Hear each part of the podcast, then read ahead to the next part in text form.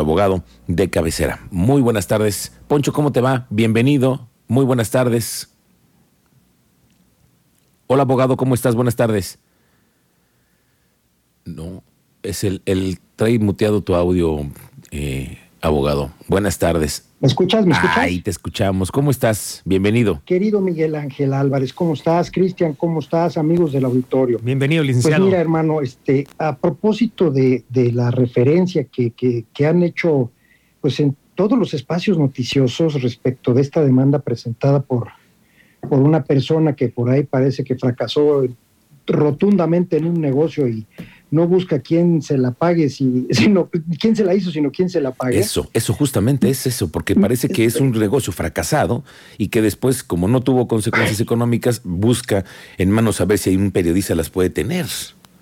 Hijo, ma, mira, bueno, déjame hablar con una doble cachucha. Ok.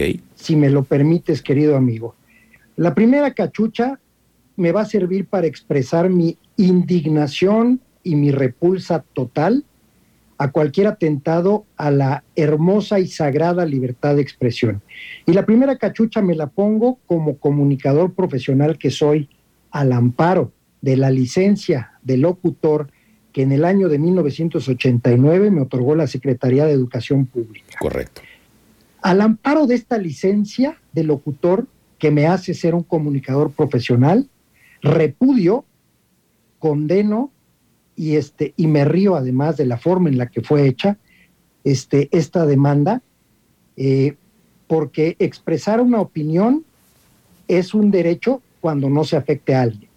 Afirmar una, una situación eh, difundiendo una nota no solo es mi derecho a trabajar y, este, y a expresarme conforme al artículo sexto constitucional, sino también este, es un deber por el ejercicio como informador que me ha conferido una institución del orden público y como en el caso de mi amigo Adán Olvera, eh, le confiere eh, su ejercicio profesional. Bueno, no quisiera yo abundar más en el tema de mi repulsa como comunicador. Voy a hablar como abogado. Uh -huh. Voy a hablar ahora como abogado Miguel Ángel Álvarez. Este, mira, para acreditar un daño moral como el que pretende eh, la parte eh, que, demanda el, el, demandante, se necesitan um, tres, tres, elementos, pero si no se verifica el primero de ellos, los otros dos ya no funcionan. Aquí tuve acceso, eh, porque me lo compartió mi amigo Adán Olvera, con, a quien le envió un caluroso saludo y no solo mi solidaridad reiterada.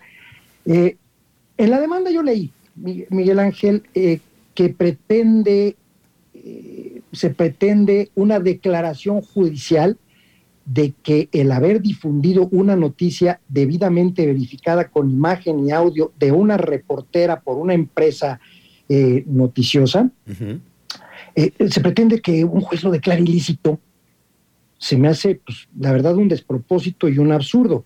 El dar una nota, además en ejercicio de, de, de, la, deber informativo y la labor informativo, no puede ser calificado de ilícito, y menos si hubo un reportero que pues dio testimonio en imágenes y audio de lo que pasaba en esa pretendida empresa o en esa pretendida negociación, que la verdad, este, muy vagamente me acordaba yo de esto hasta que leí la demanda.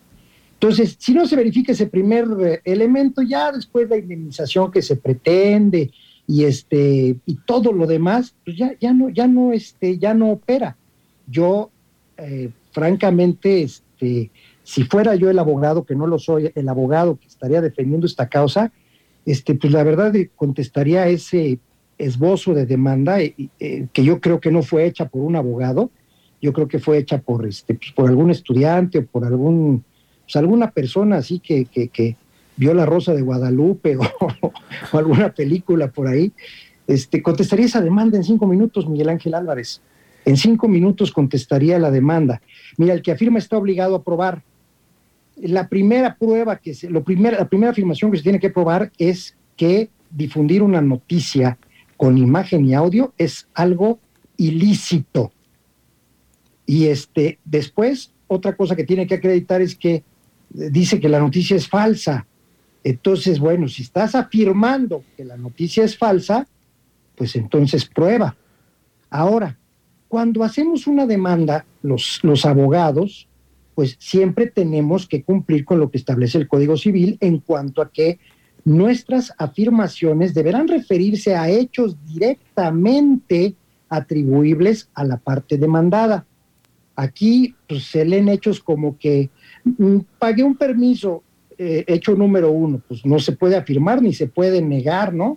Este, me volví pobre porque salió una noticia, pues si te volviste pobre, pues eso no es un hecho atribuible a, a la persona del demandado, porque se difundió una noticia, pues cómo la difundió, quién la difundió, cuáles son las características de la noticia. Y es que la noticia es falsa. Bueno, pues entonces prueba por qué la noticia es falsa, refutando la propia imagen, que además me, da mucha ternura, ¿eh? la verdad, quien, trató de hacer esta demanda, no, no creo que haya sido un abogado, te digo, este, dice, dice este, la noticia es falsa, pero invoca el audio y video de la noticia en los propios hechos, entonces habla de que es falsa pero invoca la propia noticia. Yo ya no entendí, Miguel Ángel. Y es que este tal vez a lo mejor no fue un abogado el que hizo la, No, yo creo que fue, yo creo que la verdad es que yo creo que fue, pues digo, algún alguna persona que no se dedica habitualmente al derecho. Correcto, es lo que yo, yo creo. Que yo creo que quien más bien hizo esta eh, demanda fue un constructor, alguien que se dedica a otra cosa menos a la abogacía, porque no tiene ni idea, ¿no? Más bien. Pues la verdad es que sí, no, la, no tengo, neta que no tengo idea. Este, ahí menciona a, algunos profesionistas a quienes la verdad no tengo el gusto de, conocer. este, eh, siempre se menciona a quién se otorga el mandato judicial o a quién se autoriza para consultar el expediente.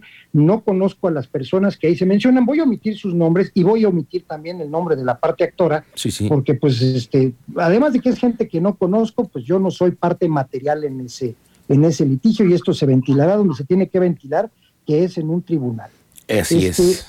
Si ayer, ayer me preguntaba mi amigo Adán, muy enojado, me dice, oye, ¿qué onda con esto? Le digo, mira, si me preguntas, además de que conozco, conozco al abogado de, Adán, este, a quien le mando un saludo, que es mi amigo y es un tigre de Bengala. Sí, sí, sí, sí, lo conocemos muy bien el abogado. Tampoco voy a decir el nombre del abogado, pero pero pues es mi cuate y lo conozco y, Adán está en muy buenas manos.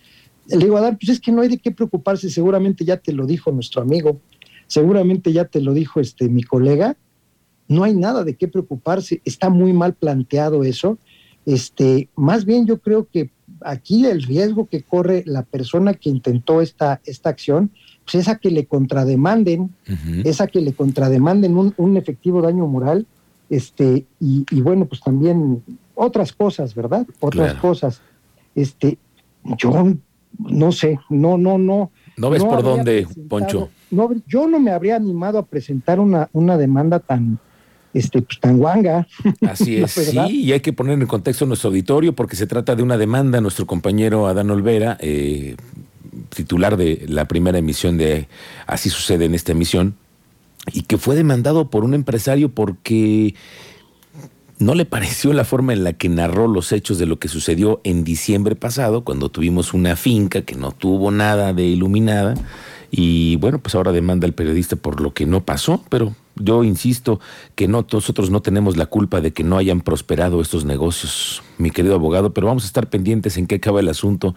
Por lo pronto aquí en los auditores le vamos a, a tener clarísimo este escenario me, dejarías hacer un ejemplo para llevar esto a fines didácticos? Ahora, tratándose no de un particular, sino de una autoridad, ¿se vale? Claro. Es como si, porque en la delegación este, San Juan Pitirijas este, se inundan las calles y lo informan los periodistas y entonces el delegado se enoja mucho y demanda a los periodistas por andar difundiendo una nota y poniendo imágenes de las calles que se inundan. No, pues claro. es ridículo, me parece ridículo. Abogado. Estoy con el llevando este ejemplo a un extremo del ridículo. No se vale, la verdad es que no se vale, man. Bueno. oye, haces gastar, haces gastar al periodista porque pues hay que pagar los honorarios del abogado, este, pierdes tiempo. La verdad es que a nadie le gusta que lo demanden. ¿Qué, qué onda, no? Pues la verdad, es, ¿qué onda? No, pero es la forma en la que tenemos que, que defender nuestra libertad de expresión, abogado. A los periodistas nos, nos hacen llegar a estos extremos, pues ni modo, nos tendremos que defender porque no nos vamos a dejar. Esa es y ya, la y realidad. ya saben que ya saben que cuentan con muchos amigos en el foro, mi querido Miguel Ángel. Lo sé, abogado. Te agradezco muchísimo, como siempre, tu solidaridad siempre con el gremio y vamos a estar muy pendientes de este asunto. Por lo pronto, te mando un abrazo, Poncho. Que estés muy bien, que tengas un extraordinario jueves. Yo también te abrazo, amigo. Amigos del auditorio, un abrazo a todos. Cristian, Gracias. hasta luego. Un abrazo, licenciado. Bye. Gracias, Chao. abogado. Pues sí, ahí estamos en mes inmersos en este asunto. A ver en qué acaba la cosa. A ver en qué acaba la cosa. Estaremos Ahora al tanto del asunto. En, en este asunto de las demandas a periodistas. Bueno, le vamos a dar seguimiento. 2.53, estamos de regreso.